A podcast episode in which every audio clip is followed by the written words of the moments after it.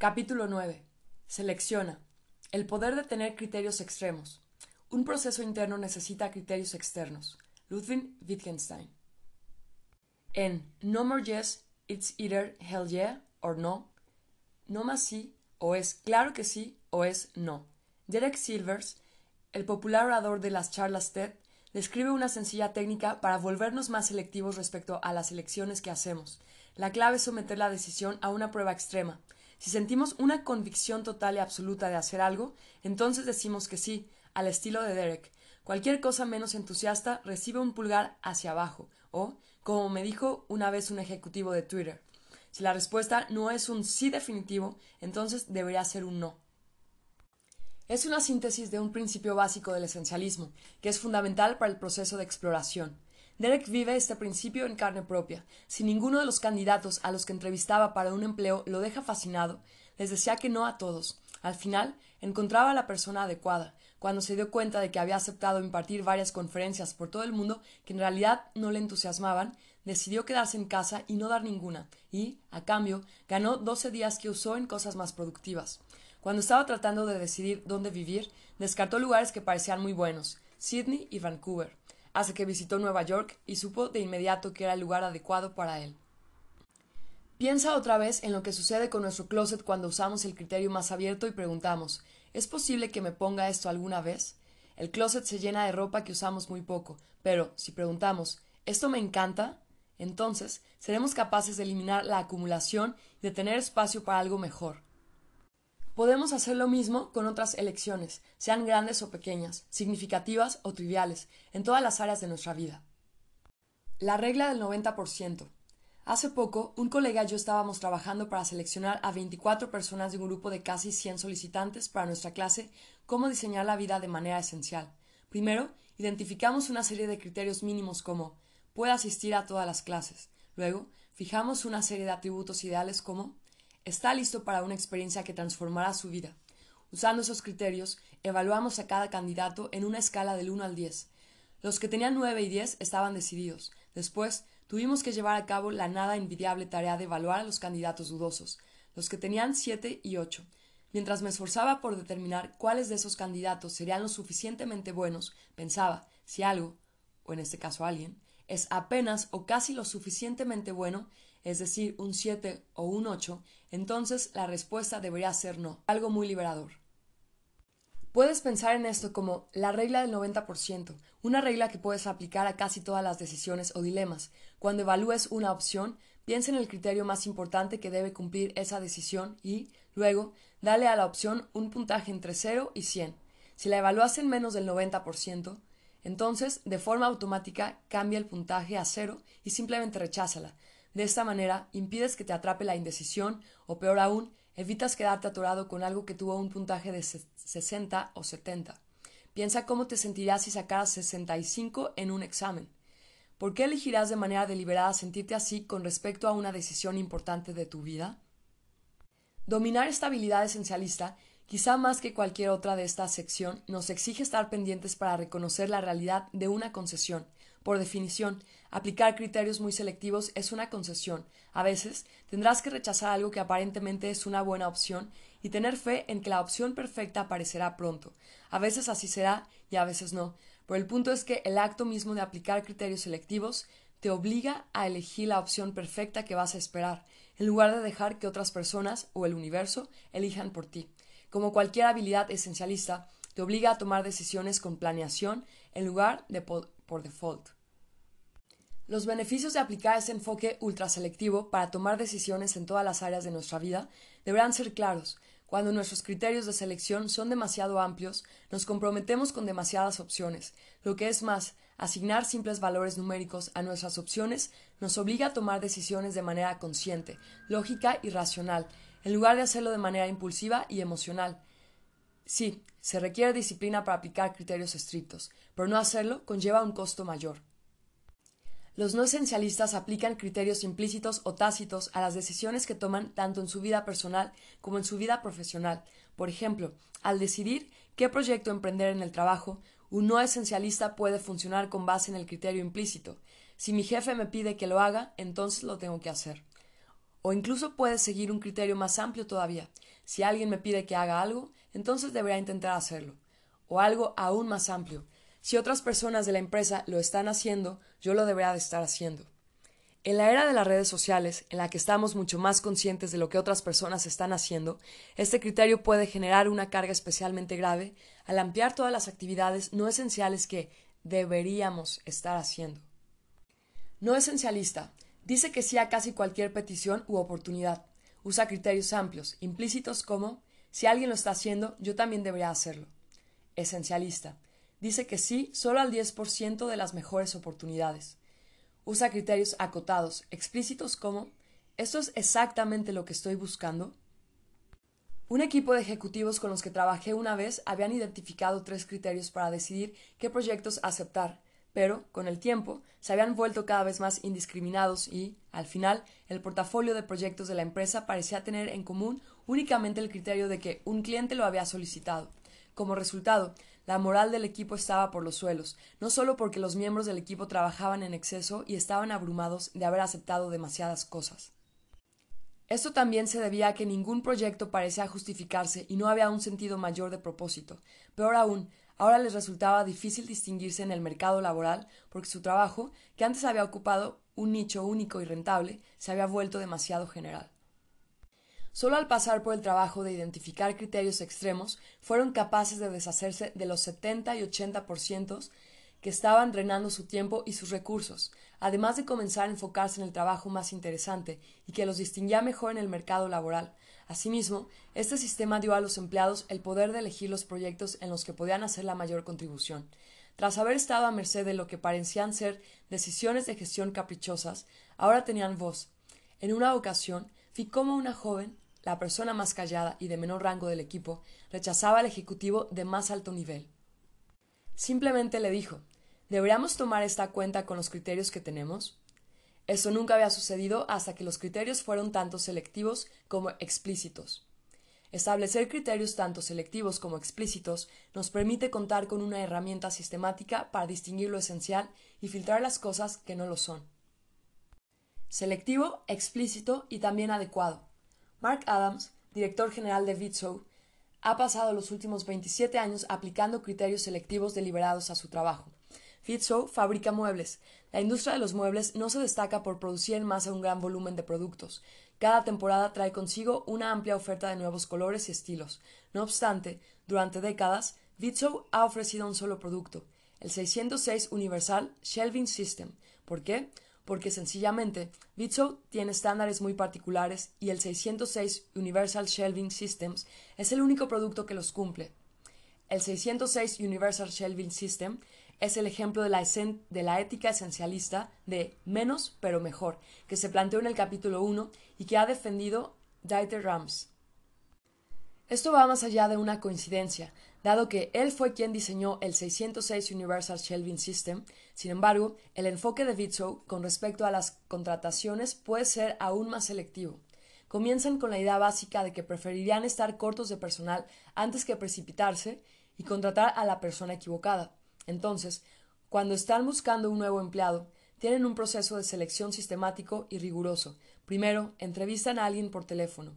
Esto es deliberado porque, al formarse la primera impresión, quieren eliminar todas las pistas visuales. De igual modo, quieren escuchar cómo se desempeña por teléfono el empleado potencial y si es lo suficientemente organizado como para encontrar un lugar tranquilo en un momento programado. Descartan a muchos en esta etapa, y con este método aprovechan muy bien el tiempo. En segundo lugar, diversas personas de la empresa entrevistan al candidato. Si el candidato logra superar varias entrevistas, lo invitan a pasar un día trabajando con el equipo. Luego, la Administración le envía un cuestionario a todo el equipo para saber cómo se sintieron con relación al candidato. Sin embargo, en vez de hacer solo las preguntas obvias, suelen preguntar cosas como ¿A él o a ella le encantaría trabajar aquí? ¿Y ¿A nosotros nos encantaría que él o ella trabajara en el equipo? En este punto no se hace ninguna oferta y no hay ningún compromiso por parte del candidato. El objetivo es permitir que ambas partes se vean la una a la otra de la manera más honesta posible. Si esto resulta bien, el candidato pasa a las entrevistas finales y puede recibir una oferta. Si el equipo no está totalmente seguro, entonces la respuesta es no. Una vez había un candidato para trabajar en el equipo de instalación de estantes. es un papel importante. Los instaladores son el rostro del producto y de la empresa. El candidato en cuestión hizo un buen trabajo al instalar el sistema de estantería, pero en el interrogatorio posterior con Mark, el equipo mostró una preocupación. Al final del día, cuando estaban empacando sus herramientas, el candidato las aventó en la caja y las cerró. Para ti y para mí, esa podría parecer una infracción menor, apenas lo suficientemente significativa como para mencionarla, menos aún como para opacar un día de trabajo que por lo demás había sido impecable. Pero, para el equipo, dejaba ver un descuido que no iba acorde con su visión de la persona ideal para el trabajo. Mark escuchó y estuvo de acuerdo. Luego, le dijo amablemente al candidato que no correspondía con la cultura Vitsow. Para Mark y su equipo, si no es un sí evidente, entonces es un no evidente. Sin embargo, su proceso de eliminación altamente selectivo va más allá de una reacción visceral, aunque eso también importa. Lo que puede parecer una decisión caprichosa, en realidad es el resultado de un enfoque disciplinado y continuo para descubrir qué funciona y qué no. Por ejemplo, han descubierto que existe una alta correlación entre qué tanto alguien jugó con legos de niño y qué también encajará en la cultura Vitso. No lo descubrieron por casualidad, han probado de todo a lo largo de los años, algunas cosas se han mantenido y otras no. Para la evaluación, el equipo también usa una serie de criterios explícitos. Su criterio principal es ¿esta persona encajará de manera natural? Por eso diseñaron un proceso de selección que incluye múltiples entrevistas. Por eso desarrollaron la prueba del día del trabajo. Por eso envían el cuestionario. Como cualquier esencialista, están tratando de reunir información relevante con el fin de poder tomar una decisión informada, calculada y deliberada. Aaron Levy, director ejecutivo de Vox, tiene un criterio de contratación similar. Simplemente se presenta si la persona es alguien con quien querría trabajar todos los días. Según dice, una de las maneras en las que pensamos esto es ¿Esta persona habría podido ser uno de los miembros fundadores del equipo? Si la respuesta es sí, sabe que han encontrado a alguien que encajará a la perfección. La oportunidad llama a la puerta. Ser selectivo al decir qué oportunidades buscar es una cosa, pero se puede complicar cuando las oportunidades llegan a nosotros. Recibimos una oferta de trabajo que no esperábamos. Surge un proyecto tangencial que no corresponde exactamente a lo que hacemos, pero es dinero fácil. Alguien nos pide que le ayudemos con algo que nos encanta hacer, pero es trabajo no remunerado. Un conocido tiene un tiempo compartido en una ubicación para nada ideal, pero hay descuento. ¿Qué hacemos? El miedo de quedarse al margen de algo se pone en marcha. ¿Cómo decir que no si la oferta está justo ahí para tomarla? Puede que nunca antes la hayamos buscado, pero ahora es tan fácil que lo empezamos a considerar. Pero, si decimos que sí solo porque es una recompensa fácil, después corremos el riesgo de tener que decir que no a algo más significativo. Esta fue la situación en la que se encontró Nancy Duarte al crear una agencia de comunicación. En 2000, la empresa era una agencia general que hacía de todo, desde crear identidades corporativas, pasando por el desarrollo de sitios de Internet y de material impreso, hasta el diseño de presentaciones, un trabajo que la mayoría de las firmas de diseño odiaba hacer. Pero, sin una especialidad que los distinguiera, la empresa empezó a convertirse en algo muy parecido a cualquier otra agencia de diseño. Entonces, Nancy leyó el libro De bueno a grandioso, en el cual Jim Collins afirma que si hay algo que te apasiona y en lo que puedes ser el mejor, deberías hacer solo eso. Fue entonces cuando se dio cuenta de que aquello en lo que se podía distinguir la empresa podía ser justamente en el tipo de trabajo que nadie más en el ramo quería hacer, diseñar presentaciones. Al enfocarse en trabajar en lo que nadie más estaba haciendo, pudieron crear el conocimiento, las herramientas y la experiencia necesarios para ser la empresa número uno del mundo en presentaciones. Pero, para lograrlo, tendrán que decir que no a todo lo demás, incluso en tiempos económicamente difíciles. Incluso cuando les ofrecieran trabajo remunerado, era el precio de volverse distintos. En otras palabras, tendrían que ser más selectivos en cuanto a los trabajos que aceptaran para poder canalizar todas sus energías en destacar en el área que se había vuelto su especialidad. Un proceso sistemático que puedes usar para aplicar criterios selectivos a las oportunidades que se te presentan es el siguiente. En primer lugar, escribe en qué consiste la oportunidad. En segundo lugar, escribe una lista de los tres criterios mínimos que las opciones necesitarían pasar para que las tomes en cuenta. Por definición, si la oportunidad no pasa la primera serie de criterios, la respuesta es obviamente no, pero si no pasa dos de tres de tus criterios extremos, la respuesta también sigue siendo no. La mejor rebanada de pizza de Brooklyn. Aplicar criterios más estrictos a las decisiones importantes de la vida nos permite aprovechar mejor el sofisticado motor de búsqueda de nuestro cerebro.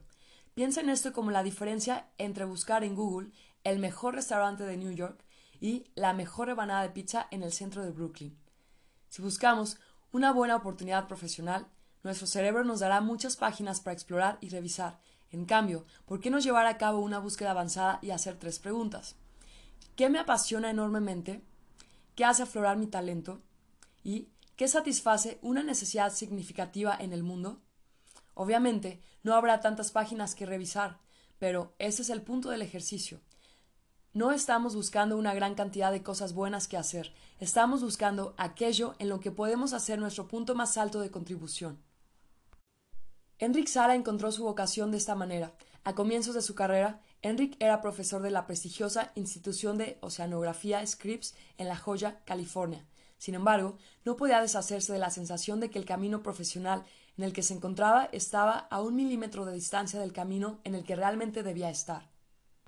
Así que dejó la academia y se fue a trabajar a National Geographic. Con ese éxito llegaron nuevas y fascinantes oportunidades en Washington, D.C., lo cual otra vez lo dejó con la sensación de que estaba cerca de su camino profesional, pero que todavía no se encontraba ahí.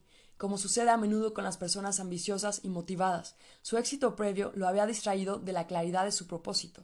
Desde el momento en que había visto a Jacques Cousteau a bordo del famoso Calypso, había soñado con buscar en los océanos más bellos del mundo. Así es que, después de un par de años, cuando se presentó una oportunidad de oro, volvió a cambiar de rumbo para estar en donde en realidad podía hacer su mayor contribución, como explorador residente de National Geographic, donde podía pasar una parte significativa de su tiempo buceando en los lugares más remotos, al tiempo que usaba sus conocimientos de ciencia y comunicaciones para influir en políticas a escala global. El precio de tener el trabajo de sus sueños había sido decir que no a las muchas buenas, incluso muy buenas oportunidades que se le habían presentado y esperar la oportunidad a la que podría decir sí con entusiasmo, la espera valió la pena.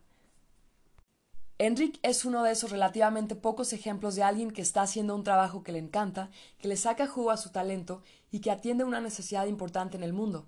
Su objetivo principal es ayudar a crear el equivalente a los parques nacionales para proteger los últimos lugares vírgenes del océano, una contribución verdaderamente esencial. Parte 3. Elimina. ¿Cómo podemos dejar de lado las muchas cosas triviales? Piensa otra vez en la metáfora del closet que se planteó en el capítulo 1. En este punto del libro, ¿has revisado todo lo que tienes colgado en el closet? Tienes la ropa dividida en montones etiquetados como lo debo conservar y probablemente me debería deshacer de esto. Pero, ¿realmente estás listo para empacar en una bolsa y deshacerte del montón que dice probablemente me debería deshacer de esto? En otras palabras, no basta solo con definir qué actividades y qué esfuerzos no representan la mejor contribución posible. De hecho, tienes que eliminarlos. La parte 3 de este libro te mostrará cómo eliminar lo que no es esencial para que puedas hacer una mayor contribución a las cosas que en verdad son vitales. Y no solo eso, sino que aprenderás a hacerlo en una forma que de hecho te permitirá obtener más respeto de tus colegas, jefes, clientes y compañeros. Deshacerte de esa ropa vieja no es fácil. Después de todo, sigue habiendo esta molesta reticencia. Ese molesto miedo de ¿qué tal si? En unos años te arrepientes de haber regalado ese saco con grandes hombreras y rayas escandalosas. Esa sensación es normal. Algunos estudios han encontrado que tendemos a valorar las cosas que ya tenemos en más de lo que valen y, por tanto, nos resulta más difícil deshacernos de ellas. Si todavía no estás listo para desprenderte de ese saco metafórico, haz la pregunta implacable. Si no lo tuviera, ¿cuánto pagaría por él? Del mismo modo, en tu vida, la pregunta implacable al decidir qué actividades eliminar es, si no tuviera esta oportunidad, ¿qué estaría dispuesto a dar para conseguirla? Por supuesto, encontrar la disciplina necesaria para decir que no a las oportunidades, a menudo muy buenas oportunidades, que se te presentan en tu vida laboral y personal, es infinitamente más difícil que tirar la ropa vieja de tu closet pero encuéntrala, porque recuerda que cada vez que no logras decir que no a algo que no es esencial, en realidad estás diciendo que sí por default. Así es que, una vez que hayas explorado tus opciones lo suficiente, la pregunta que deberías hacer no es ¿a qué elementos de mi lista de prioridades en conflicto debería decir que sí? Más bien, haz la pregunta esencial ¿a qué le voy a decir que no? Esa es la pregunta que revelará tus verdaderas prioridades. Es la pregunta que revelará cuál es el mejor camino hacia adelante para tu equipo. Es la pregunta que puede dar la apreciada y poco común claridad necesaria para alcanzar hitos que cambien el rumbo de las cosas en tu carrera y en tu vida.